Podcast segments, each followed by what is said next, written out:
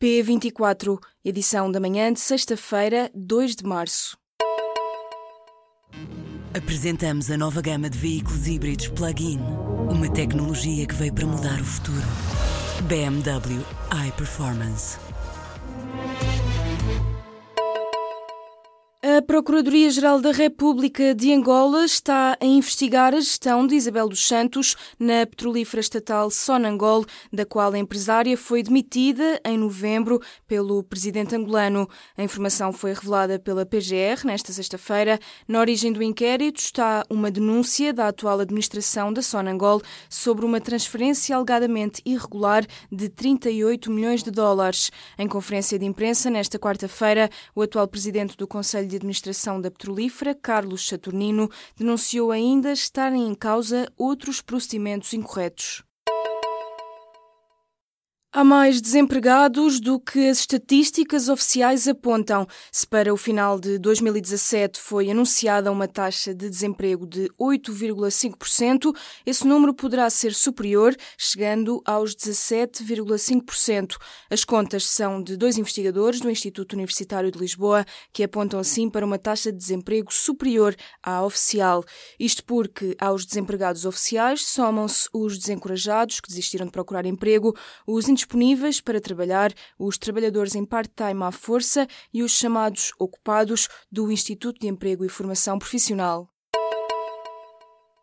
Os consumidores portugueses beneficiam de uma garantia de dois anos na compra de equipamentos como um computador ou um eletrodoméstico, mas este prazo poderá ser reduzido significativamente de acordo com uma proposta de Bruxelas já aprovada no Parlamento Europeu. A iniciativa de reduzir o prazo de garantia de equipamentos pretende harmonizar as normas a nível comunitário, mas alguns países saem prejudicados, como é o caso de Portugal. A DECO, a Associação de Defesa dos Consumidores, já pediu ao governo português que assuma uma posição de força de forma a salvaguardar o que está na legislação nacional. O ministro da Administração Interna anunciou nesta quinta-feira que vai lançar um concurso urgente para o aluguer dos 40 meios aéreos de combate a incêndios em falta para este verão. Para que surjam empresas interessadas, Eduardo Cabrita admite que vai ter de fazer ajustamentos às exigências aos concorrentes. No entanto, o preço que o Estado vai pagar às empresas mantém-se quase 49 milhões de euros. O ministro adianta que o concurso decorre no prazo de 15 dias e assegura que o processo estará concluído a tempo de já ter aeronaves no final de maio. O Futebol Clube do Porto pagou uma dívida de 784 mil euros ao Estoril, horas antes de as duas equipas se defrontarem em jogo a contar para a Primeira Liga. A revelação chegou na noite desta quinta-feira pela voz do diretor de comunicação dos Dragões.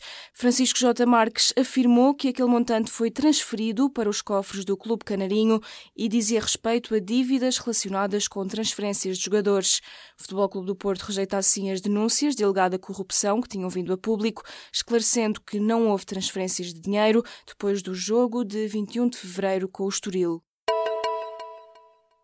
Bruxelas lamenta as medidas protecionistas impostas pelos Estados Unidos sobre o aço e o alumínio que entrem no país e já prometeu reagir com firmeza. Nesta quinta-feira, o presidente Donald Trump anunciou que vai impor taxas nas importações daqueles produtos. Ora, o presidente da Comissão Europeia, Jean-Claude Juncker, reagiu, afirmando que Bruxelas vai avançar com medidas contra os Estados Unidos para defender os interesses europeus e reequilibrar a situação. Há freiras do Vaticano que se queixam do salário e da forma como são tratadas.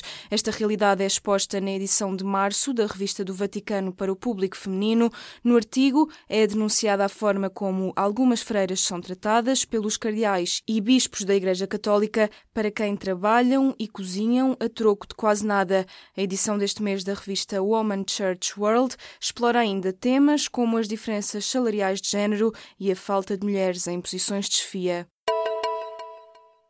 O Facebook anunciou nesta quinta-feira que vai pôr fim à experiência de retirar notícias do feed dos utilizadores, afirmando que esse teste não foi eficaz. A decisão surge depois de meses de queixas e denúncias dos seis países onde a mudança foi testada sobre o facto de até terem aumentado as notícias falsas a circular nesta rede social. O teste levado a cabo pelo Facebook tinha como objetivo retirar notícias de sites profissionais do feed, uma vez que os utilizadores pediam para ver mais conteúdos partilhados pela família e pelos amigos.